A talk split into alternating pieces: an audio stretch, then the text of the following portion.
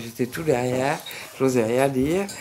Et j'entendais des choses, mais absolument euh, que je ressentais. C'est ce que disent toutes les femmes qui ont vécu cette période. C'était toutes des choses qu'on avait en dedans de nous, qu'on ne savait pas formuler, qu'on n'avait jamais formulé, et que d'autres femmes disaient d'une manière extrêmement claire. Bonjour et bienvenue. Il est temps de réinventer l'amour.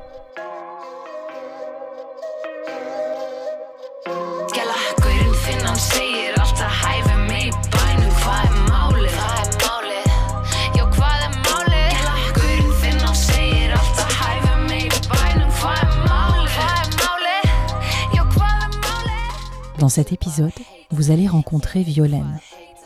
Elle me reçoit dans sa belle demeure quelque part dans les Vosges, au milieu du calme et de l'automne. Violaine s'est prêtée au jeu de répondre à mon questionnaire avec sensibilité et recherche des sensations vécues.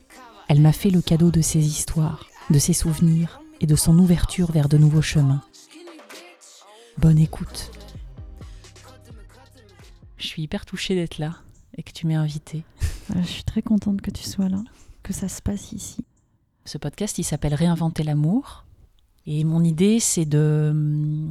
J'ai deux grandes questions sur euh, en quoi est-ce que euh, l'expérience de l'amour, ça participe de la réinvention du rapport qu'on peut avoir à nous-mêmes en tant qu'individu, et comment ça participe de la réinvention du rapport aux autres. Cet euh, échange, il est pensé en trois parties. Une première partie autour vraiment de soi, après d'essayer d'ouvrir sur les autres, et puis ensuite de parler un peu des inspirations qu'on peut avoir euh, dans la vie ou dans des objets artistiques sur euh, voilà des gens qui ont pu modifier notre euh, vision de l'amour ou notre rapport à l'amour. Avant toute chose, j'aimerais bien que, que tu te présentes pour les gens qui écoutent, que tu dises absolument ce que tu as envie de dire sur toi. Alors je m'appelle Violaine, j'ai 39 ans. J'aime le son et j'en fais mon, mon travail. J'essaye en tout cas. Et puis, euh, je, suis, euh, je suis avec un homme et j'ai un petit garçon qui a 3 ans. Voilà, je pense que c'est des choses qui rentrent largement en ligne de compte dans tout ce qui va être dit euh, plus tard. Et puis, je suis, je pense, au début d'une autre période. Je sais pas laquelle. Hein. Je sais pas. Euh, je sais rien en fait. Je sais rien, mais je, je, sais qu'il y, a, un début de quelque chose parce qu'il y a. Ça le dit euh, dans ma tête, euh, dans, dans mon paysage, à tous les niveaux. Le paysage humain, le paysage naturel, l'habitat. Voilà, il y a beaucoup, beaucoup de choses qui, qui arrivent en ce moment. Donc voilà, je suis, un, je suis à ce moment-là un de ces moments-là, en tout cas d'une nouvelle période. Pour euh, sauter à pieds joints dans la première partie, ma première entrée, euh, c'est de te demander de me faire le portrait de ta première histoire d'amour. En tout cas, celle que tu considères être comme ta première histoire d'amour. Tu es qui à ce moment-là? L'autre est qui? Euh, C'est quoi le contexte? Quel âge éventuellement tu as? De nous transporter dans le temps où ça s'est passé et de nous en faire le portrait. Waouh. Euh, j'ai 23 ans, 24 ans peut-être. Je rencontre un, homme en vacances qui s'avère être euh, mexicain. Après euh, moult tergiversations, quelques semaines, quelques mois, et on décide de, de partir s'installer au Mexique pour se retrouver. Et je n'ai pas envie d'arriver au Mexique sans parler espagnol, que je ne parle pas à ce moment-là, que je ne parle plus vraiment. Et donc je pars en Espagne euh, pour, euh, pour quelques mois, deux mois, trois mois je crois, pour apprendre la langue en fait, pour être dans le pays, apprendre euh, la langue. Je suis à Barcelone. Et là, je travaille pour Renault Parts. Et je, réponds à des garagistes sur... Euh, et oui, sur différents aspects techniques euh, de voiture, ce qui me correspond tout à fait bien. Et le premier jour où j'arrive, on me présente euh, tous les collègues qui sont là. Donc voilà, on est sur une plateforme de... Comment est-ce qu'on appelle ça? Un call center, quoi, en fait. Et il y a un collègue qui n'est pas là, qui est en charge de l'Angleterre, qui est argentin, et qui est malade ce jour-là, et qui s'appelle Rui. Et son absence est déjà très significative. Et cette, euh, cette histoire-là va durer euh, jusqu'en 2014, sans jamais se passer vraiment. Et c'est un amour euh, qui m'a rendu à moi-même. C'est compliqué parce qu'à ce moment-là, je suis avec quelqu'un d'autre que c'est une, c'est une rencontre qui se passe au moment où elle devrait pas se passer. Moi, je vais partir au Mexique. Euh, J'ai prévu de partir au Mexique et je, et je partirai au Mexique. Et il y a cet homme euh, qui est là où euh, je crois que la, l'amour, c'est l'endroit où la parole est libre. C'est l'endroit où on sent qu'on n'a pas besoin de, négocier sa parole, on n'a pas besoin de la maquiller, on n'a pas besoin de... même des fois, ça, ça se fait malgré nous, cette chose-là. Mais euh, l'amour, je crois, euh, en tout cas, ce qui, ce qui peut permettre de reconnaître l'amour, c'est cet endroit-là. Cet endroit où on se dit, tiens, je peux parler sans, sans censure, sans m'auto-censurer, sans me maquiller, sans me... Et il y a quelque chose qui... euh, voilà, qui, qui existe d'une parole simple, vraie, fluide. Et j'ai connu ça avec cet homme. À un stade où euh, on peut se dire je t'aime au même niveau que. avec la même simplicité et la même, le même concret que de se passer le sel. quoi. Est-ce que tu peux me passer le sel euh Et je dis ça, c'est vraiment. Voilà, on, pour- on pourrait y voir quelque chose d'un peu. euh, comment on pourrait dire, dénigrant par rapport à ce mot-là, je t'aime, euh, de le comparer à du sel, mais au contraire, en fait. Ça le. Ça l'idéalise pas. Non, c'est c'est fascinant euh, de pouvoir rencontrer quelqu'un comme ça. Et qu'est-ce que tu dirais que tu as appris de cette relation? J'ai l'impression que ça, ça y répond déjà. C'est une chose peut-être que tu as pu apprendre. Qu'est-ce que j'ai appris? Alors, je sais pas si j'ai appris ça de moi, cette relation-là. Je crois que c'est pas cette relation qui m'a appris cette, cette chose de la parole. C'est plutôt dans d'autres relations où le manque a été là. Oui, que j'ai appris ça. Et où, par ricochet, j'ai compris que là était l'endroit où, où ça avait été euh, juste. J'ai appris. euh, Qu'est-ce que j'ai appris? La la douleur, je crois. C'est un amour qui a été impossible. Le questionnement, la violence de la vie, peut-être, et quelque chose qui reste. euh, le mot. euh, oh, pardon. J'ai incommensurable, mais c'est même. C'est c'est pas du tout ça, en fait. C'est quelque chose qui ne se réduit pas, en fait, à, à tout ça. J'ai perdu le début de ma phrase en fait, je sais plus. Ça, me- ça, me, ça me renvoie à des, à des océans de, de vie. Mais euh, oui, je crois que ça m'a appris la violence de la vie et qu'il y a. Oui, c'est ça. C'est qu'en fait, il y a des choses euh, qui échappent à la compréhension en fait. Et que peut-être euh, finalement, dans, dans, la douleur, dans l'incapacité et l'impossibilité, d'un amour pourtant euh, très juste, très sincère, euh, eh ben on n'a pas gagné la vie ensemble. On la gagne pas. Donc, euh, donc il y a un moment, c'est pas possible. Et l'explication de ça, ma foi, elle est pour l'océan, quoi. Et c'est une chose avec laquelle tu es en paix? Oui, oui, oui, parce qu'il y a eu vraiment toute une période où on était très en contact et où il y a. voilà, on a essayé quand même, on a essayé sans essayer. Moi, c'était très, étonnant, cette chose-là. Très, très étonnant. On s'est revus euh, dix ans plus tard. À peu près dix ans, huit ans, dix ans plus tard. Et. euh, tout était encore là, en fait. L'amour était là. la seconde où on s'est vu, l'amour était là. euh, Mais les, les humains qu'on était devenus étaient, étaient trop difficiles en fait.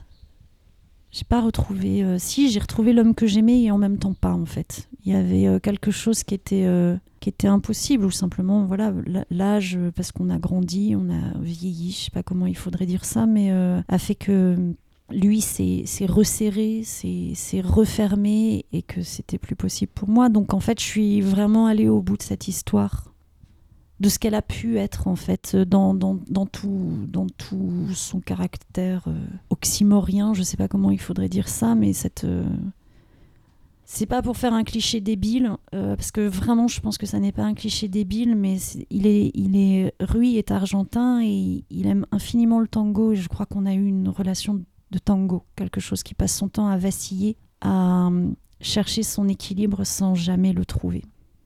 Tout en ayant, en essayant de danser euh, ensemble, quoi. En essayant de danser ensemble. Et clairement, oui, je pense que, et moi pour lui et lui pour moi, on reste des figures, et on restera toujours des figures euh, prépondérantes de nos vies et, et de l'amour. Et que cette forme d'amour qu'on a vécue, euh, je, je... Moi, c'était ensemble en fait. C'est pas quelque chose. En tout cas, je pense pas que c'est quelque chose sous cette forme-là que je que je revivrai avec quelqu'un d'autre. Et en même temps, voilà, c'est un amour qui est en même temps très fort, très profond, très sincère, très euh, très juste, et en même temps qui n'aboutit pas, qui n'arrive pas à aboutir, qui n'arrive pas à éclore, qui n'arrive pas à...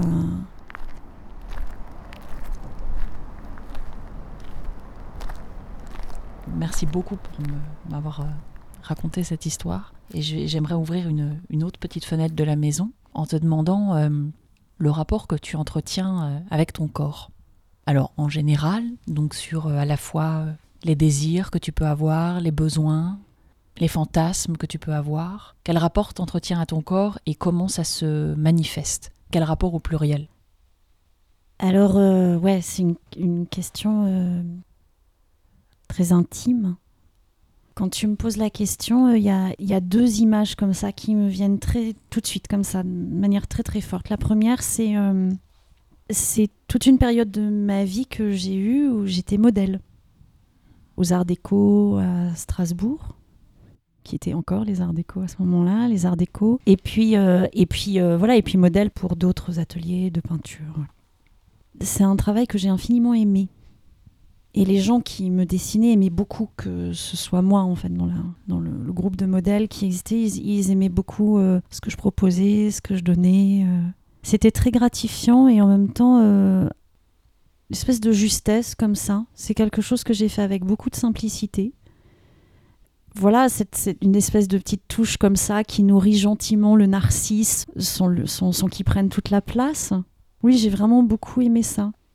Quel rapport au corps là-dedans euh, Je sais pas, peut-être peut-être simplement d'aimer, d'aimer, d'aimer ce corps-là, mais en même temps de l'aimer avec beaucoup de simplicité. Ça va peut-être être le, mot de l'entretien. Cette espèce de, rapport comme ça où, tout d'un coup il n'y a plus besoin de se poser des questions. En fait, il n'y a plus besoin de, voilà, c'est tout. C'est juste euh, les choses sont comme elles sont et tout paraît très simple en fait.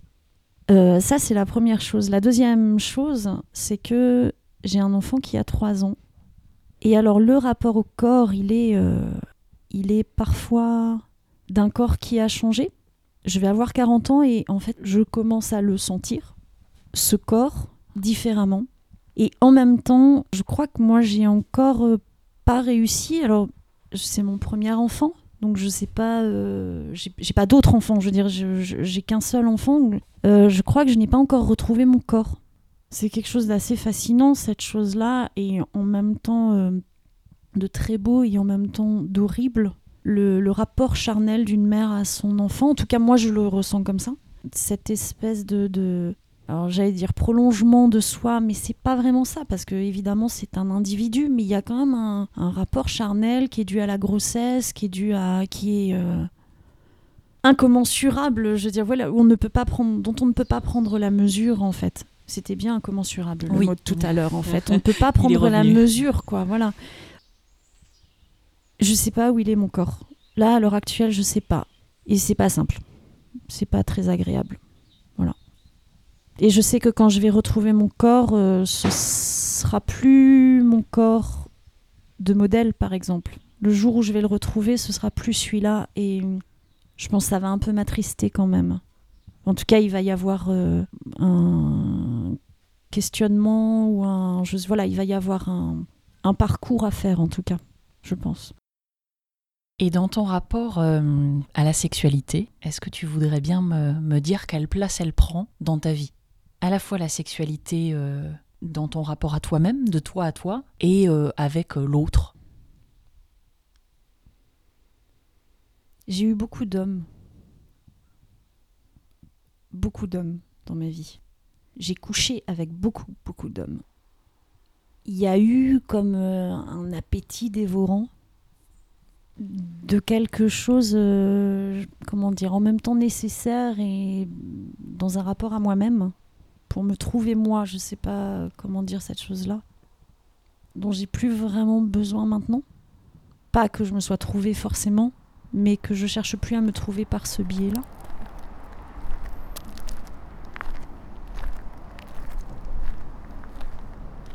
C'est pas simple de répondre à cette question en fait c'est vraiment pas simple parce que toujours sur ce même fond en fait, qui est que voilà où, j'en suis par rapport à mon corps et que la, la, réponse à cette question elle est déjà pas simple. C'est un vrai don de soi, ce qui était peut-être moins le cas avant, et que ce don de soi il n'est pas forcément simple parce que je donne déjà beaucoup de choses pour mon enfant en fait. Donc euh, j'ai pas beaucoup de temps pour moi, j'ai pas euh, donc c'est pas forcément simple d'aller se donner à un autre mais il y a un rapport de... C'est une autre forme de... L'acte sexuel est devenu euh, au fur et à mesure une, autre forme de, de dialogue, une autre forme de, de rencontre de l'autre. En fait, ça, ça, je suis avec, euh, avec quelqu'un maintenant. J'ai pu avoir envie d'autres hommes, ça m'est arrivé, pas, pas beaucoup. Euh, depuis que je suis avec cette personne, mais, mais euh, presque le désir sexuel m'ennuie en fait maintenant. Le désir sexuel pour quelqu'un d'autre m'ennuie parce que la, la, question de d'aller euh, comment dire d'aller en fait je comprends plus ce qui se raconte.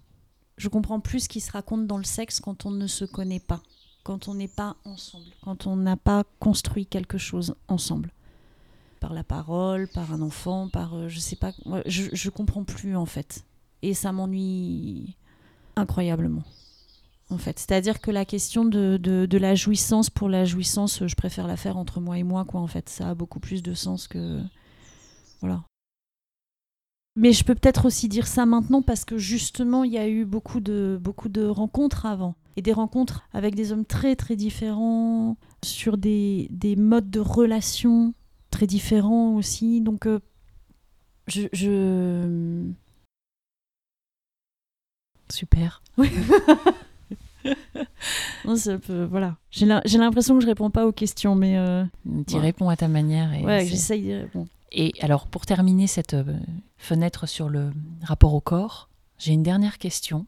Est-ce qu'il y a euh, un événement marquant qui est survenu dans ta vie sexuelle et qui a généré quelque chose qui t'accompagne encore aujourd'hui? Dans une prise de conscience, une transformation, une décision, un virage aussi petit soit-il. Tu veux dire quelque chose qui se serait passé pendant un acte sexuel qui aurait euh, voilà pendant une relation dévié euh, quelque chose? oui ou, ou, par après même si c'est pas forcément tout de suite après mais où ça t'a accompagné où tu te dis ah là peut-être euh, peut-être ça c'est important. J'ai où j'ai compris ça où je me rends compte de ça alors là j'ai rien qui me vient en tête. A priori je je j'ai pas quelque chose je cherche si ça m'évoque une image, quelque chose. Euh. Non, non, a priori comme ça, non. Peut-être ça me viendra un peu plus mm. tard, mais euh, a priori comme ça, je, je, je vois pas, en tout cas pas dans l'acte sexuel. Il y a des gestes, des caresses, des manières qu'a eu l'autre, un autre de d'approcher mon corps. Mais voilà, ça peut être euh, d'approcher ma main, quoi, en fait, la, subtilité, en fait, de, de... j'ai quelque chose comme ça d'un peu évanescent euh, une, sorte d'image un peu floue qui me vient un peu quand tu me dis ça. Mais que peut-être il y a, y a, eu euh, une, douceur qui à un moment est intervenue et qui ne m'était pas prédestinée. Moi, je veux dire, euh, pas par la personne qui a créé ça, mais par le parcours que j'avais eu, par l'histoire de mon corps, l'histoire qu'elle a vécue, qui n'a pas été une histoire douce en fait, depuis toujours. Ou presque ouais depuis toujours en fait. Depuis beaucoup beaucoup de temps j'ai en tout cas le, le, monde autour de moi et ce que j'envisageais pour mon corps euh, ne s'est pas rencontré avant très longtemps. Et donc je pense qu'à un moment il y a eu une une douceur qui est arrivée ou quelque chose qui correspondait mieux à ce, à ce dont j'avais envie pour mon corps en fait euh, c'est un peu en demi-teinte peut-être comme ça parce qu'il y a, cette douceur qui est arrivée, mais je pense qu'elle était peut-être aussi... Euh... C'est-à-dire qu'il y a un geste et il y a, y a beaucoup. J'ai rencontré beaucoup dans ma vie. Des gens, des hommes pour la plupart, quelques femmes mais très peu, où le, le geste et la parole étaient euh, très dissociés. Et donc voilà, la, la douceur, elle est peut-être un peu en demi-teinte comme ça. D'une douceur euh, qui est un peu étrange par rapport à la parole qui va arriver après, par rapport à, à ce qui se construit. Donc euh, voilà, mais quand même une douceur. Donc euh, voilà, tout, ça est assez. est très alambiqué en fait, et assez labyrinthique. Bon, je pense à son temps que j'ai du mal à, à faire les chemins ce qui n'est pas forcément grave, hein, mais euh, tout ça est très très labyrinthique en fait. La, labyrinthique. La, labyrinthique, ouais. Le, le, corps de la femme, je crois, est une vraie question. Mais une vraie question, euh, pas un débat philosophique, c'est ni même féministe en fait, je crois. C'est qu'il y, y, a quelque chose du corps de la femme qui est, euh, qui est très étonnant. La femme à la puberté, euh, la jeune fille qui devient femme, euh, le fait aux yeux du monde La vie, dans sa beauté et dans sa violence, passe beaucoup pour la femme par son corps, en fait. Je trouve cette chose pas simple. Je trouve cette chose euh, même parfois assez violente. Parce que là. Alors, est-ce que c'est un, déchirement sociétal? Je sais pas, mais voilà, on est dans des sociétés qui de, de plus en plus euh, prônent l'individu, prônent euh, la liberté individuelle à tous les niveaux, que ce soit politique, que ce soit philosophique et le corps de la femme, quelque part, résiste à ça, parce que c'est très compliqué, je trouve, d'avoir une liberté individuelle quand le corps de la femme est sollicité partout, tout le temps. Je pose ça là.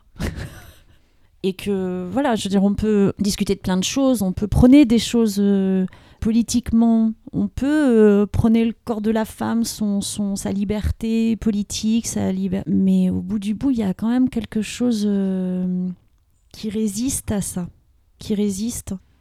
En tout cas, pour moi, il y a quelque chose clairement qui résiste, en fait. Il y a un truc où, où l'autre, il est toujours dans notre corps, en fait. Et c'est clair que l'image d'Épinal, c'est d'avoir un enfant, c'est cette chose-là, mais il n'y a pas que ça, en fait.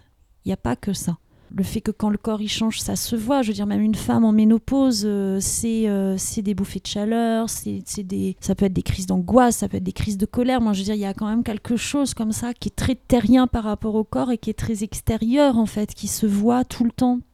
Voilà, si en plus de ça on rajoute euh, le corps de la femme tel qu'il est montré, les fantasmes, euh, les projections qu'on fait dessus, bon, alors, voilà, là vraiment euh, voilà, j'essaye moi intimement de, de, trouver ma place là-dedans.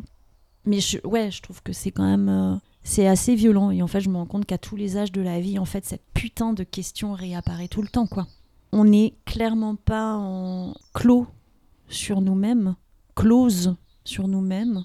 J'ai l'impression, contrairement à l'homme, en fait. Ça me fait chier. Voilà, moi je me débat avec cette chose-là. Je me débat avec ça. Alors euh, voilà, est-ce que je suis juste le, le produit d'une société ou est-ce qu'il y a quelque chose de plus fondamental là-dedans? Je je sais pas. Clairement, je vois je vois que cette chose-là, elle existe. Elle existe pour pour d'autres femmes. Peut-être pas pour toutes, mais en tout cas pour certaines, et que, et que cet écart-là, en fait, il faut qu'on arrive à en faire quelque chose.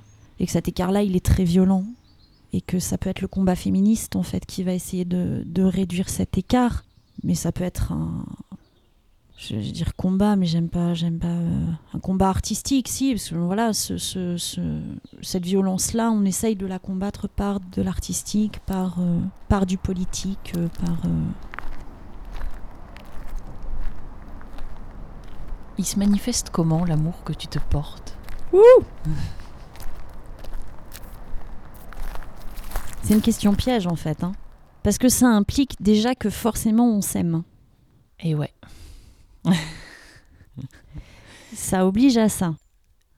Alors, c'est pas forcément euh, sur une durée prolongée, mais parfois, par exemple, moi, je m'aime pas tout le temps.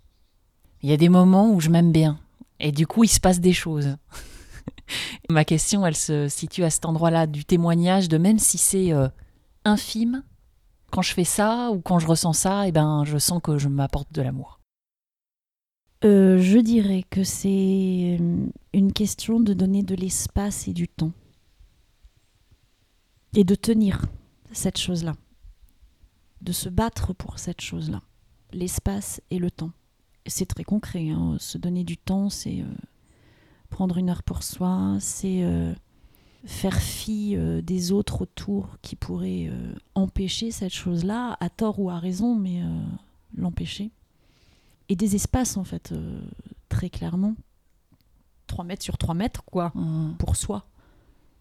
J'ai beaucoup de mal à faire ça en fait. Voilà. De me laisser phagocyter dans mon temps dans mon espace c'est quelque chose que je peux faire avec beaucoup de facilité et qui ne me fait pas forcément souffrir d'ailleurs en fait il y a cette chose là elle, elle est possible avec moi il faut euh, c'est donner des limites en fait donner des limites à l'autre et cette chose-là, elle n'est pas simple. Je pense Mhm. qu'elle est simple pour personne, en fait. Euh, comprendre où sont ses besoins et comment on dit à l'autre, bah non, là, en fait, c'est comme ça. Et c'est tout. Et puis essayer de d'être juste avec soi-même. hein. Ce qui, en fait, euh, je crois que c'est ça aussi qui me déroute un peu dans la question, c'est que je pense qu'en vrai, tous les moments où je m'apporte euh, quelque chose d'une forme d'amour, qui ont vertu à me faire du bien. Mais parlons, oui, c'est d'amour, pas de plaisir, quoi. Parce que je, voilà, pour moi, euh, l'idée c'est pas juste d'aller dans des termes et de prendre du temps pour soi dans des termes, en fait. La question, c'est comment on se nourrit soi-même et on se, on évolue et on grandit. J'aime beaucoup ce mot. J'adore grandir. S'il y a une chose qui est importante dans la vie, c'est grandir à tous les âges. Et en fait, euh, bah, grandir, c'est du travail. Je sais pas si c'est le bon terme, mais c'est un, c'est un, c'est pas quelque chose qu'on fait en claquant dans les doigts. C'est pas forcément quelque chose qui est tout le temps agréable. C'est pour ça, voilà. Qu'est-ce que ça veut dire se donner de l'amour à soi-même euh, Par quelle forme euh, Ça part un peu dans tous les sens dans ma tête. hein, je, je dis un peu les choses comme ça, mais euh, c'est de de ne jamais remettre en doute la petite flamme qui est à l'intérieur. C'est quoi ta dernière preuve d'amour? Ma dernière preuve d'amour à toi-même à moi-même. Oui. Alors, ma dernière preuve d'amour, en fait, on est dedans. C'est cette maison, en fait. Mhm. Voilà.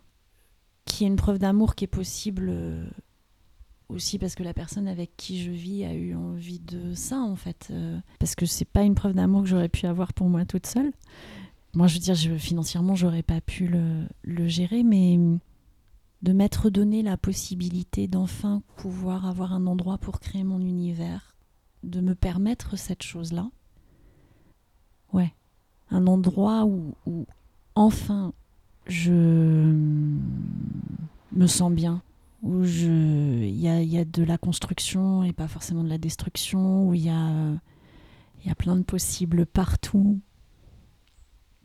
Cette maison est un endroit auquel je rêve depuis euh, 20 ans, 25 ans, 30 ans, je sais pas, mais euh, une maison comme ça, quoi, vraiment comme ça, qui dégageait cette chose-là. Et euh, voilà, ouais, je pense que c'est ça, avec euh, tout ce que ça implique. Le pré, l'angoisse du pré, avec. euh, voilà, mais, mais malgré tout ça, euh, on l'a fait, je l'ai fait, nous l'avons fait ensemble et. euh, et j'ai tenu très très bon pour avoir ma pièce à cette non mais voilà pour avoir euh, un espace je tiens bon pour avoir du temps pour y venir je tiens bon il faut entendre ce que Duras dit de sa maison à Neufle.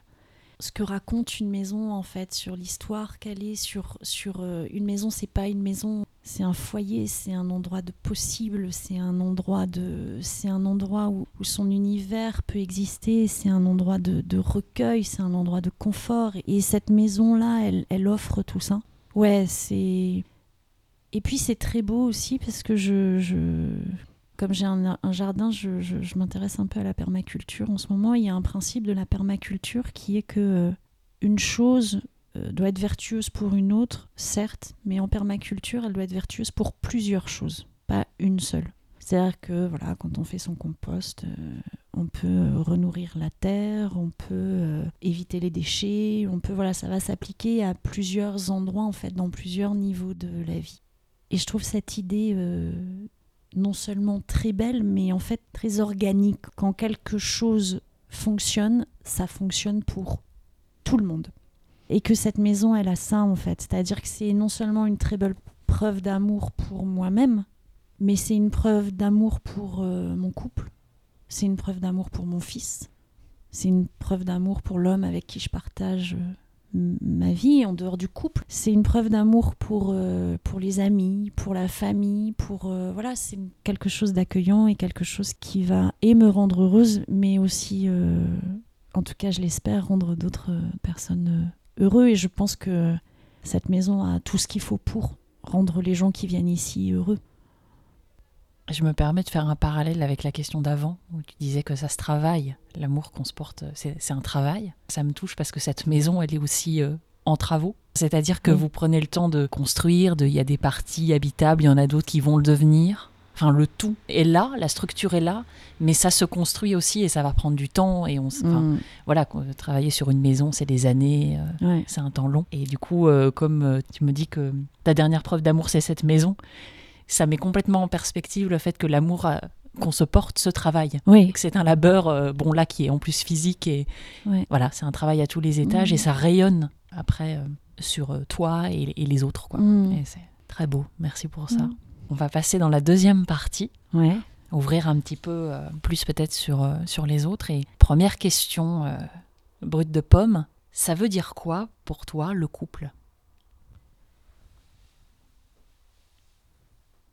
Un jour, je discutais avec un ami plus âgé que moi qui me disait le couple, pour lui, ça sert à pas devenir fou. T'as vu comme je. je, je le, tu vois, hop, je tourne autour. Moi, Je on vais- part d'une citation Je et on vais, développe. oui, c'est ça. Je vais, je prends les réponses des autres pour surtout pas donner la mienne. Non, mais en même temps, il y a quelque chose de ça. C'est-à-dire que euh, c'est comment on, on reste pas sur soi, comment euh, on se radicalise, radicalise pas trop par rapport au monde en fait. C'est qu'on garde toujours un peu la porte ouverte. C'est celui qui va passer son pied pour que la porte se ferme pas tout à fait. Quand tu dis se radicali- euh, ne pas se radicaliser trop, qu'est-ce que tu entends par là? C'est-à-dire de ne pas euh, de ne pas oublier que personne ne pense exactement comme soi. Qu'il y a d'autres manières de penser. Oh, C'est pas forcément simple, hein, cette chose-là. hein. En ce moment, j'ai une. euh, En ce moment. Il y a une question qui que j'ai qui se formule euh, beaucoup en ce moment, mais je pense que voilà, c'est une question qu'on a tous et euh, le rapport à l'autre. Comment, comment on gère cette question-là? Et puis l'autre, c'est c'est pas pas forcément le couple, hein, c'est l'autre euh, l'autre en soi. Comment euh, on se comprend pas Comment euh, les situations s'enveniment alors que c'est juste en fait des intérêts qui sont différents et des intérêts qui n'arrivent pas à se, rencontrer. Et cette difficulté à accepter l'autre, à être bien dans la société, à accepter la société telle qu'elle est. Et, j'en arrivais à force de réflexion me dire que euh, j'en voulais à l'autre de ne pas pouvoir être moi-même. Que quand on est seul avec soi-même, on est soi-même. Et tout d'un coup, quand l'autre arrive, euh, on n'est plus soi-même. L'angle de décalage, il n'est pas forcément grand, mais il est là. Et en fait, je me suis dit, mais cette chose-là, ce décalage, qui est irréductible? Moi, je veux dire, non, pas irréductible, mais je veux dire qu'il sera toujours là, à 0, mais il, sera toujours là. Et soit on peut le vivre comme quelque chose d'horrible, soit on peut le vivre comme quelque chose de beau. En fait, là, c'est des choix de vie. Bon, c'est des choix. Des fois, on a on n'a pas les marches de l'escalier pour aller tout en haut, mais on peut les construire au fur et à mesure. Mais quand cet ami disait ça pour pas être fou, je pense que c'est ça, c'était cultiver ce décalage-là. Cultiver, euh, se redécouvrir à chaque fois. Se, se... Ne pas rester au même endroit tout le temps. Ah, tu fais comme ça? Ah oui, tiens, pourquoi pas? Alors je réponds pas vraiment à la question parce que c'est pas que le couple ça. Le couple, euh, le couple c'est euh, là je parle de l'autre en fait, que bah, forcément. c'est ça. Parce que le couple c'est en amour, en amitié. Euh, enfin le couple c'est quand même, on le retrouve dans plein d'aspects de notre vie. Oui, oui. Après le couple, alors je sais pas, moi je peux parler de ce que je connais, c'est-à-dire que je suis en couple avec un homme avec lequel je vis, avec lequel j'ai un enfant, avec lequel on vient d'acheter une magnifique maison. Mais ces choses-là ne sont pas possibles sans lui.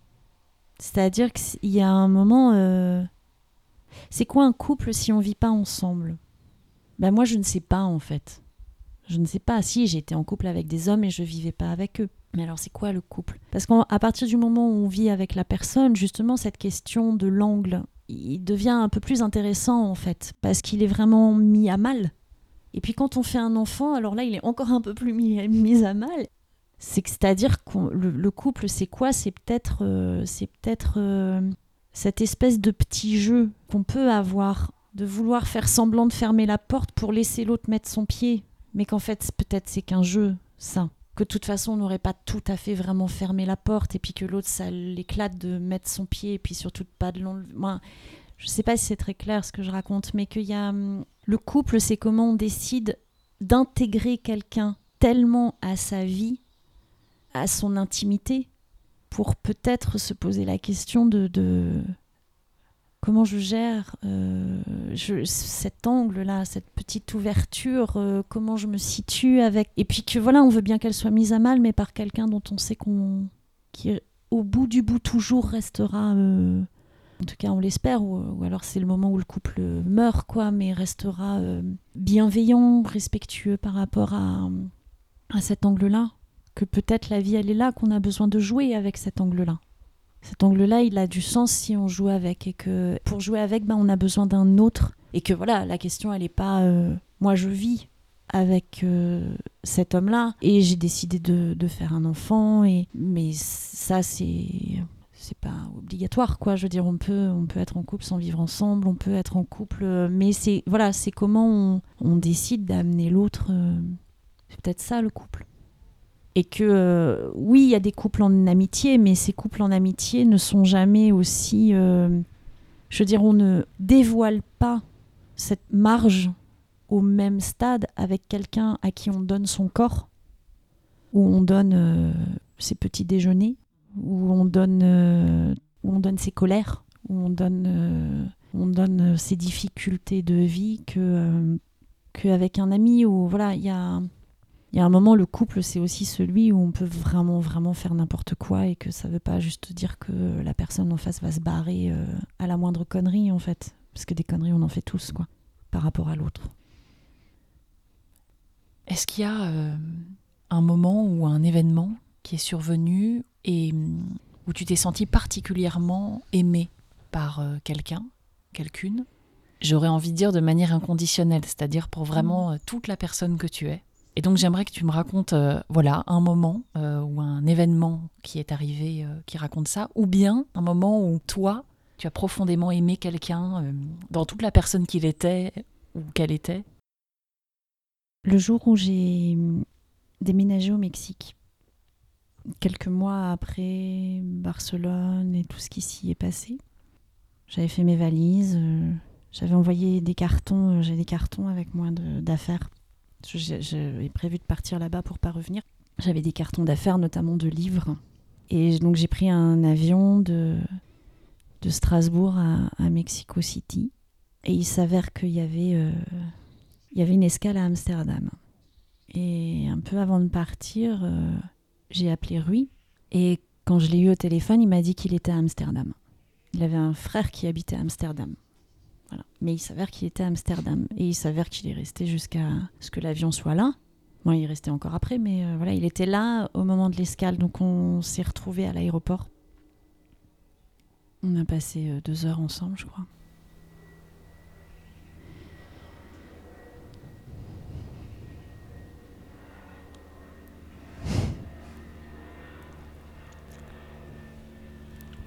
L'avion allait partir. Donc il y a eu l'appel euh, au parleur. Et donc j'y suis allée et il m'a accompagnée jusqu'à la porte. Et puis il m'a regardé et il m'a dit Ne prends pas cet avion. No tomes este avion. Ne prends pas cet avion. Et je l'ai pris, l'avion. J'essaye de réfléchir, à de trouver un moment où moi j'ai pu avoir un, amour inconditionnel.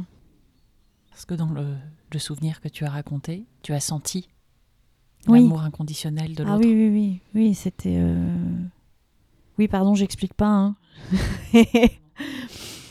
pour bien, pour avoir bien compris euh, ce que tu. Oui, oui, oui, oui, oui. Parce qu'en fait, euh, en t'écoutant, je me dis, oh, c'est vice versa. Ah. Ah ouais. C'est mon silence qui dit vers ça. c'est peut-être ça, oui. à ce moment-là, quand il me dit ça, je suis tout pour lui, absolument tout, absolument tout. Et à ce moment-là, le... la vie se déchire. Oui, la vie se déchire en fait, cet endroit-là. Cet amour incommensurable, inconditionnel, fait que euh, oui, fait que si, euh, si on n'y répond pas, ça se déchire, en fait. Donc, je sais pas si ça m'a appris ça. Mais euh, oui, la, vie s'est déchirée et c'est moi qui l'ai déchirée. J'ai fait ça. Je vis avec cette chose-là. J'ai déchiré un homme, je le sais. Après, euh, on est tous à même de, de, de composer avec ce qui nous arrive. Mais C'était une histoire magnifique et déchirante. Mais pour moi, je dirais que pour le coup, c'était euh, la preuve euh, que pour ma part, c'était pas un amour inconditionnel en fait. C'était pas un amour qui a fait que j'ai tout envoyé chier. J'ai pas pris cet avion, je suis rentrée avec lui chez son frère à Amsterdam. C'était possible. C'était possible. Pourquoi? Pourquoi je ne l'ai pas fait? Ah. Je suis incapable de répondre à cette question alors actuel, hein, c'était il y a plus, plus de dix ans, je... incapable. Je peux pas répondre à cette question. Toujours pas. Un jour, peut-être ou pas, on verra. Un moment d'un amour inconditionnel que j'aurais. Euh, Alors, oui, j'ai une chose qui me vient vraiment en tête. Alors, c'est pour mon fils. Je vais dire, c'est un peu facile, quoi. L'amour inconditionnel de la mère, tout ça je sais pas si c'est universel, mais en tout cas, oui, c'est sûr, il y a quelques. En tout cas, moi, j'ai quelque chose comme ça, mais. Euh, et c'est la première fois que on a échangé trois phrases avec Joachim. C'est pas quand il est né, c'est pas quand il était bébé, c'était une espèce de tunnel comme ça, mais euh, vers, euh, vers deux ans, quand tout d'un coup il y a eu, il commençait à y avoir un échange verbal, cette chose-là, ça a été incroyable pour moi. Là, j'ai ressenti un amour euh, inconditionnel, quoi. Mais c'est fort l'amour inconditionnel, c'est-à-dire que c'est un amour sans condition et en même temps, est-ce que c'est vraiment possible? Parce que là, moi, je raconte ce que je pense être euh, l'endroit où était Rui, mais peut-être je me plante hein, d'ailleurs. Hein. Ma question, c'était un moment où tu t'es senti. Donc finalement, tu vois, toi, tu as senti ça de sa part lui a sans doute euh, a peut-être vécu ça autrement, mais toi, en, tout cas, tu l'as perçu comme ça. Oui, oui, complètement, complètement. Je ne sais pas si je serais capable, autrement que pour mon fils, euh, d'avoir un amour inconditionnel. Parce qu'en fait, c'est presque de la folie, en fait, l'amour inconditionnel. Ah oui, tu le vois comme ça? Bah, C'est-à-dire qu'il y a un moment, si on met pas des conditions à l'autre, c'est compliqué, en fait c'est des conditions évidemment c'est pas voilà c'est pas un contrat hein, c'est pas euh, Mais c'est ce que je disais tout à l'heure sur l'espace et le temps, c'est-à-dire qu'il y a un moment, euh, s'occuper de soi, s'apporter des choses à soi, c'est poser des limites en fait. Et que c'est pas une mauvaise chose que de poser des limites en fait. L'amour conditionnel est peut-être ce qui sauve l'amour en fait. D'avoir une position claire en disant voilà, mais moi j'ai besoin d'être à cet endroit-là. Et j'ai besoin que là tu, tu n'y sois pas en fait. Parce qu'il faut pas tout accepter de l'autre. C'est ce qu'on nous apprend hein, en tant que. Alors peut-être plus les petites filles maintenant, j'en sais rien. Mais euh, moi, gamine, c'est ce qu'on m'apprenait, quoi. C'est que les filles, elles doivent être douces et accepter l'autre et, euh, toujours être. Euh, alors on va pas dire soumise, mais. on me disait pas soumise, mais qu'il y a quand même un truc comme ça, où le désir de l'autre prime sur, sur le sien. Donc, donc non, en fait, surtout pas inconditionnel, en fait. Surtout pas. Je sais que je. Non, non, mais c'est intéressant parce que moi, je l'entends pas comme ça, par exemple. alors, amour inconditionnel, c'est marrant parce qu'on est arrivé à, cette définition-là, alors que le départ de ma question, c'était un moment où tu t'es profondément aimé pour toute la personne que tu es. C'est mm. peut-être euh, la définition euh, d'inconditionnel, je sais pas. En tout cas, moi, dans, dans ce qui pourrait être un amour inconditionnel, j'entends que c'est euh, c'est pas du tout empiéter sur l'espace de l'autre ou se faire soi-même intruser. Mm. C'est que la manière dont tu aimes profondément quelqu'un, tu n'en attends pas forcément la même chose. C'est-à-dire que tu es capable d'aimer quelqu'un profondément, de ta manière, sans exiger que l'autre réponde forcément de la même manière, mais accepter que l'autre va, t'aimer en fait à sa manière, profondément. Donc moi, tu vois, j'y vois pas du tout la notion mmh. de d'empiéter sur mon espace. Mmh. Oui, je crois qu'en fait, j'appellerais pas ça un amour inconditionnel. J'appellerais juste ça de l'amour. L'homme avec qui je suis, à l'heure actuelle, on n'est pas souvent d'accord en fait on fait les choses de manière très différente. Euh. Voilà, on est vraiment très, très, très, très, très, très, très différents. Je crois que euh, y a quelque chose dans l'image que j'ai de l'amour inconditionnel qui est comme un cœur qui explose, un cœur qui, qui déborde en fait. Et bah par exemple euh, pour l'homme avec lequel je suis, je dirais pas ça. Je suis pas à cet endroit-là, mais par contre il y a comme un feu constant qui explose pas forcément. Et en fait, c'est vraiment la chose euh, qu'il m'apporte, je crois. C'est-à-dire que autant moi je peux être très exubérante, euh, lui va peut-être être un peu plus euh, pudique ou je sais pas exactement quel est le terme qu'il faudra employer, mais plus intérieur. Et qu'il y a quelque chose de cet amour qui, qui est de cet ordre-là. De vivre avec quelqu'un euh, avec qui on n'est pas souvent d'accord nécessite beaucoup de, discussions, beaucoup de, d'abnégation aussi, de, lâcher prise aussi. Euh, ce qui, à un moment, faut bien lâcher. Ça arrive, ouais. Et, euh, tant mieux.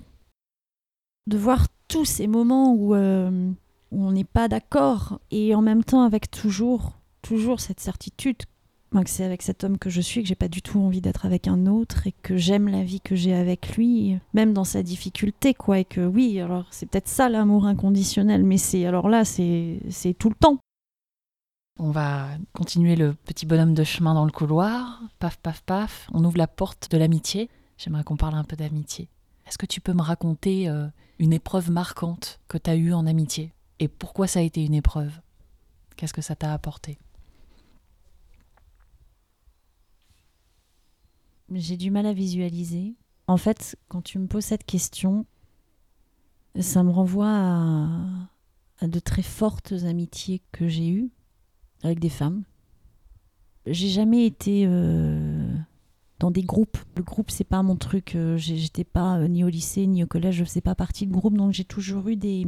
Et de manière générale, je préfère la relation à deux en fait. Je préfère qu'une seule personne soit là et qu'on discute. Et déjà, quand on est trois, c'est autre chose qui se passe. C'est pas non plus désagréable, mais euh, l'amitié pour moi est quelque chose qui ne peut se jouer qu'à deux. J'ai eu, voilà, selon des périodes comme ça, des, amitiés qui se sont étalées comme ça dans le temps. Et puis, voilà, une personne qui était très proche. Et puis, à un moment, ça s'est estompé. Mais en général, je parle de plusieurs années. Et les coupures, en fait, sont souvent très violentes. Il y a quelque chose qui se joue souvent qui est assez proche du couple. On n'en est pas très très loin, quoi, quand même. J'ai encore du mal euh, parfois à négocier euh, dans l'amitié proche un manque de miroir, peut-être.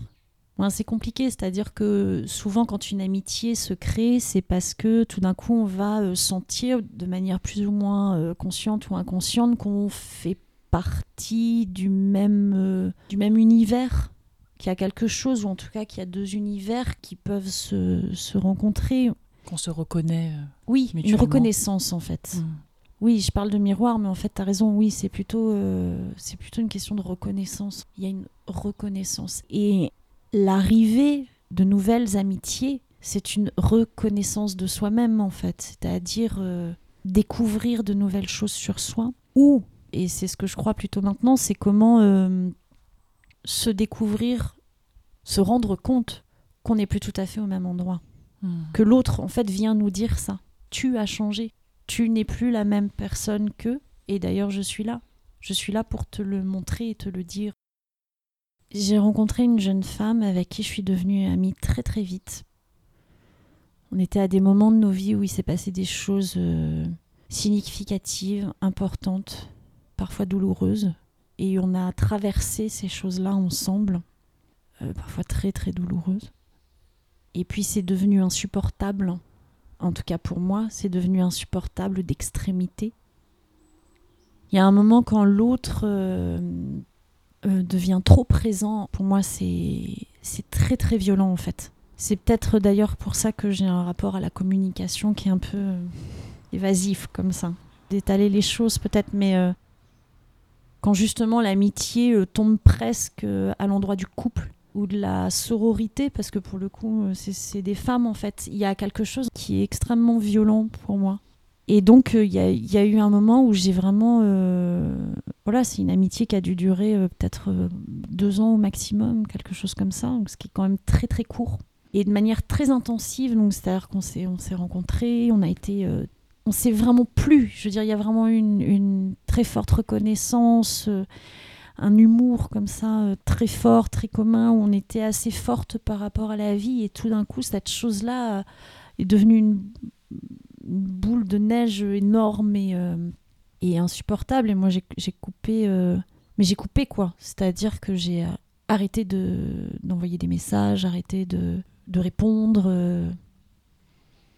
Et en même temps, je crois qu'on avait passé toutes les deux ce qu'on avait à passer ensemble, en fait. Mais des fois, les séparations doivent se faire dans la violence, doivent se faire parce que sinon elles ne peuvent pas se faire. Donc on va trouver quelque chose qui permette la violence pour que ça arrive. Qu'est-ce que ça m'apprend? Waouh, je sais pas en fait. Je, je sais pas ce que la vie m'apprend. Qu'est-ce que ça veut dire euh, ces gens qui arrivent et qui partent? Qu'est-ce que ça raconte si ce n'est euh, son propre parcours? Qu'est-ce que ça raconte si ce n'est qu'on évolue, qu'on change et que ça c'est peut-être pas mal? Quelle est la phrase qui a été prononcée par une amie ou un ami qui continue de t'accompagner aujourd'hui. Salut Violaine, c'est David. C'est la phrase d'un fantôme pour moi maintenant. C'est la phrase de quelqu'un euh, que je ne vois absolument plus. C'est la phrase euh, de quelqu'un qui a été pendant des années presque 20 ans, mon âme sœur. La phrase, j'entends bien, je, je, fais un petit pied de nez, j'entends c'est cette voix en fait que je ne peux pas retranscrire. La voix d'un ami. Un très beau poème de Marceline Desbordes-Valmore. La voix d'un ami. Si tu n'as pas perdu cette voix grave et tendre, élève encore ta voix que je voudrais entendre. Elle manque à ma vie c'est peut-être une, forme d'amour inconditionnel. C'est-à-dire que pour moi, cette voix, c'est, c'est devenu, d'autant plus parce que c'est une voix de l'absence, le symbole sonore de la reconnaissance. D'avoir une personne avec qui, euh, sans que ce soit de l'amour au sens euh, couple, sexuel, je ne sais pas comment il faut dire ça, mais c'était vraiment une âme sœur, vraiment. Il y, avait. Euh, il y avait, parce que c'est terminé ça, c'est étonnant hein, cette chose-là, comment les choses, pourquoi les choses se terminent, pourquoi voilà, on évolue différemment et en même temps, toutes les graines de cette différence étaient pourtant déjà là. Donc euh, Mais il y avait quelque chose voilà, d'une vraie reconnaissance et euh, de savoir qu'on n'est pas seul sur Terre. Qu'il y a quelqu'un euh, sur Terre euh, qui, à un moment donné, a été. Ah, c'est rigolo. Une ouverture sur le monde. Et oui, oui, un jour, David m'a prise dans ses bras. Je réponds à une des premières questions. C'était ça, cette image floutée. Un jour, David m'a pris dans ses bras. Et je ne savais pas ce que c'était. Avant ce moment-là, je ne savais pas ce que c'était qu'être pris dans les bras de quelqu'un. Ce qui ne veut pas dire que c'était pas arrivé. Mais là, il y a eu. J'ai découvert l'autre à travers lui. Donc oui, c'est pas une phrase. Euh, c'est pas une phrase, c'est un, son, c'est une voix. Et d'ailleurs, j'ai composé une chanson sur ce poème de Marceline Desbordes-Valmore en pensant à lui, quoi. Vraiment. Pour terminer cette deuxième partie, j'aimerais euh, parler peut-être d'un rapport euh, plus large à la société, donc de sortir de la cellule euh, amicale, amoureuse, pour aller un peu plus vers la société. Et j'aimerais bien que tu me parles d'un projet, une action que tu as menée, que tu as réalisée et qui t'a rempli d'amour. C'est quelque chose que je fais en ce moment qui est un spectacle. C'est un spectacle sur euh, un texte de Marguerite Duras, La douleur. C'est un travail qui a mis euh, à peu près six ans à, advenir. C'est un travail assez long où je me suis euh, enfermée dans une salle pendant des heures et des heures toute seule pour essayer de travailler ce, cette question du son dont je parlais tout au début j'ai pas juste cherché une forme, mais je crois que je me suis cherché moi-même en fait. Et c'est un travail qui relève d'une très grande intimité pour moi, de mon rapport au monde.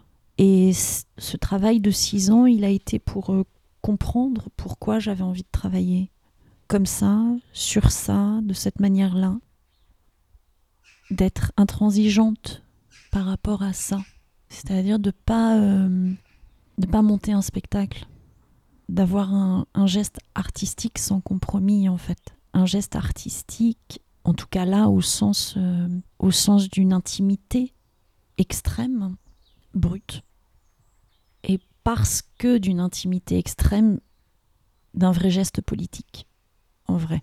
À partir du moment où on le donne, ce qui est aussi le, principe d'un spectacle, que ce soit euh, euh, donné à l'autre peut-être que la première vraie preuve de l'amour que je me porte, c'est d'être allé au bout de cette chose-là. Peut-être.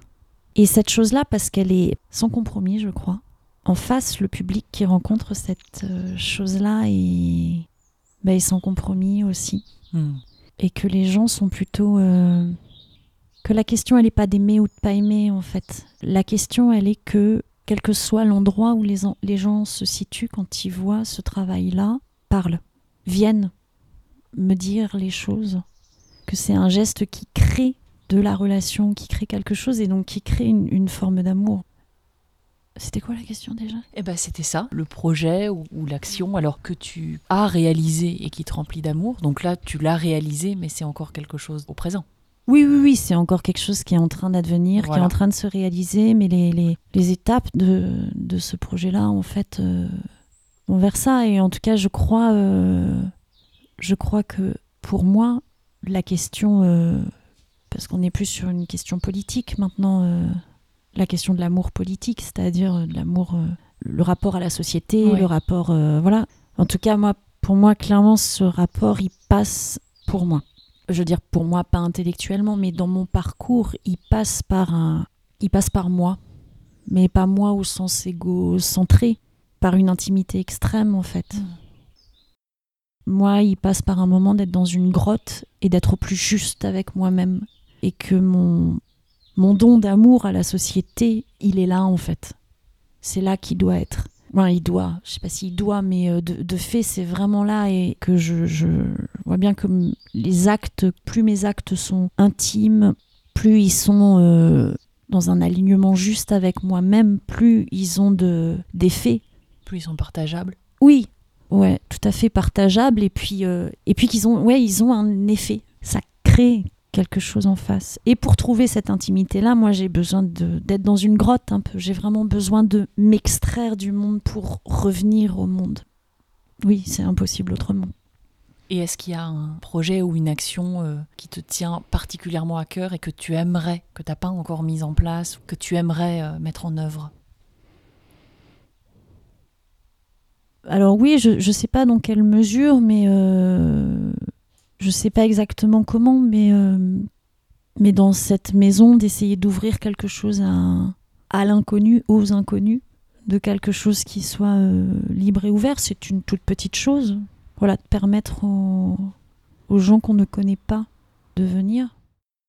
Pour moi, les choses, elles sont. Euh, je n'arrive plus à les envisager autrement qu'artistiquement, en fait. Je suis pas sûre que ce soit. Euh, moi, je, je, vais pas dire que c'est l'outil par excellence. C'est pas pour ça que je le fais, c'est parce que c'est mon outil, c'est tout. Je suis loin d'un rapport direct aux politiques. Le militantisme, le syndicalisme est quelque chose euh, que je comprends plus. Et j'en ai fait. Hmm. j'en ai fait beaucoup. J'ai mis énormément d'énergie là-dedans et je ne je comprends plus ce rapport au monde en fait. Créer des choses avec les habitants ici. Si, en fait, des, des, projets pourraient y en avoir beaucoup, mais euh, pour l'instant, rien de très très concret. C'est questionnant pour moi, de, de, moi qui ai été très politique. Et à 7 ans, je voulais devenir présidente de la République. Donc, sérieusement. Hein. Hmm. On ne rigole pas. Hein. Ah non, mais c'est vrai, j'avais, très envie et j'ai toujours été très politique. Euh, j'ai toujours été très engagée politiquement et euh, cette chose-là, est, c'est, complètement étiolé en fait. Voilà, où est mon rapport à l'autre, euh, à l'autre en tant que société En même temps, il est là et en même temps, il est plus là et en même temps, en tout cas, les, les, les lignes bougent. Pour finir, j'ai deux dernières questions au niveau des, des inspirations que tu as pu avoir. Est-ce qu'il y a une personne qui a euh, inspiré ton rapport à l'amour? Alors ça peut être inspiré, euh, décalé, modifié, enrichi ou étonné ton rapport à l'amour et pourquoi?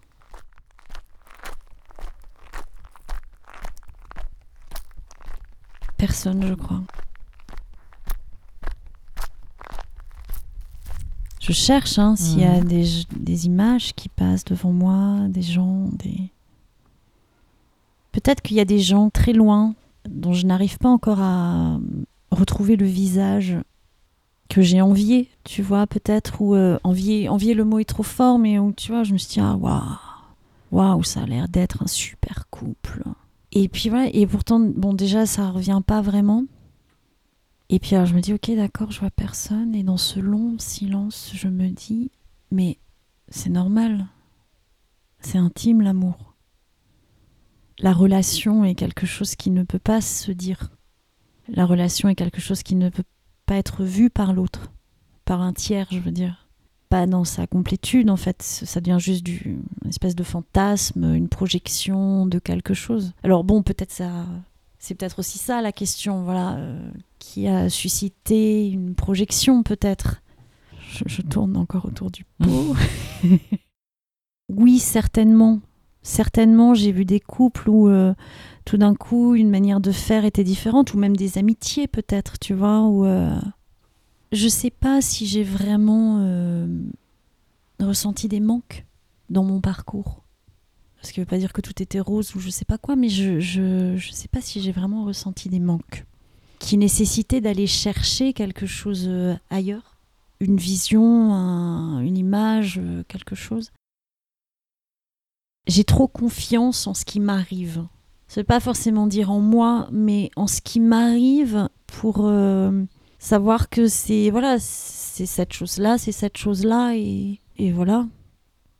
Et est-ce qu'il y a une, une œuvre, une, une exposition, un livre, euh, une musique, euh, une peinture Alors, je pense qu'il y a beaucoup de choses, parce que ça reste quand même euh, une thématique assez centrale, même quand on essaye de l'éviter. Ouais, la, la, première chose, tu dis une œuvre et je me dis, ah ouais, en fait, je vois Pina Bausch. Pour moi, il y a un rapport à l'humanité, à l'humain, d'un amour inconditionnel. Ça y est, j'arrête pas d'utiliser ce mot maintenant. Il y a un amour inconditionnel pour l'homme, pour l'humain, chez Pina Bausch, qui se ressent avec beaucoup, beaucoup de, force dans son travail. Et puis, je dirais Marguerite Duras, Et alors, euh, je dirais, je disais tout à l'heure, euh, l'amour, c'est quand on sait qu'on peut parler sans, sans être euh, ni être entravé par l'autre, ni s'entraver soi-même face à l'autre. Et ce que je trouve fascinant chez Duras, c'est qu'elle n'est absolument pas dans le jugement. Elle est absolument pas dans le dans la culpabilisation, même toute petite. Et que peut-être c'est ça l'amour, c'est quand il n'y a pas de culpabilité en fait. C'est la sortie de la culpabilité. Moi, ou en tout cas, c'est presque, peut-être c'est quelque chose d'assez incompatible en fait. Et je retrouve beaucoup ça chez Duras. Euh, c'est vraiment un, une écriture, mais c'est pas juste l'écriture, c'est vraiment un univers moi qui me, qui me repose en fait, qui pense mes blessures avec un A de pensée, penser les blessures avec un A, euh, de mettre un pansement en fait sur, sur mes blessures. Et quelque chose, euh, oui, peut-être effectivement aussi d'un amour inconditionnel pour l'humain et de ce qu'il est dans sa bestialité, dans, sa, dans son horreur. Euh, elle n'est pas un endroit de jugement de l'homme. Ce qui l'empêche pas de dire des choses, mais elle ne juge pas, elle ne culpabilise pas en fait. Et c'est très dur d'être à cet endroit en fait je, je crois c'est vraiment très très difficile. Donc ouais, Duras, Pina Bausch et, et je pense qu'il y en a, il y en a d'autres. Ce sont des femmes. Hein. Mm. Là, je, je, regarde et euh, ouais. je pense même aux, aux artistes qui, euh, dans mon travail, euh, sont des références et, et les hommes auxquels je pense comme référence pour mon travail artistique, je, non, je dirais pas la même chose. Je dirais pas que c'est des artistes de l'amour. En tout cas, je les, je les donnerais pas comme oui, l'amour comme euh, sortie de la culpabilité. Bah, Violaine, je te remercie beaucoup. bah, je t'en prie. merci de m'avoir accueilli ici. Ouais. Ah bah, ouais. Et merci pour, euh, pour ta sincérité. Et ça me touche beaucoup. Bah, merci à toi d'avoir, euh, de m'avoir proposé ça. Ouais.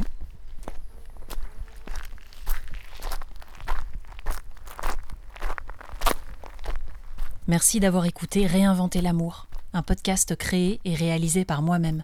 Je suis Aurélie Droche du Cerceau. Vous pouvez écouter cette émission et vous abonner sur PodCloud et toutes les applications de podcast. Vous pouvez m'écrire sur Instagram, at Réinventer l'amour. La musique du générique est des Reykjavik Urdaitur. Un immense merci à elle. Tous les liens et références sont en description de cet épisode. À très vite.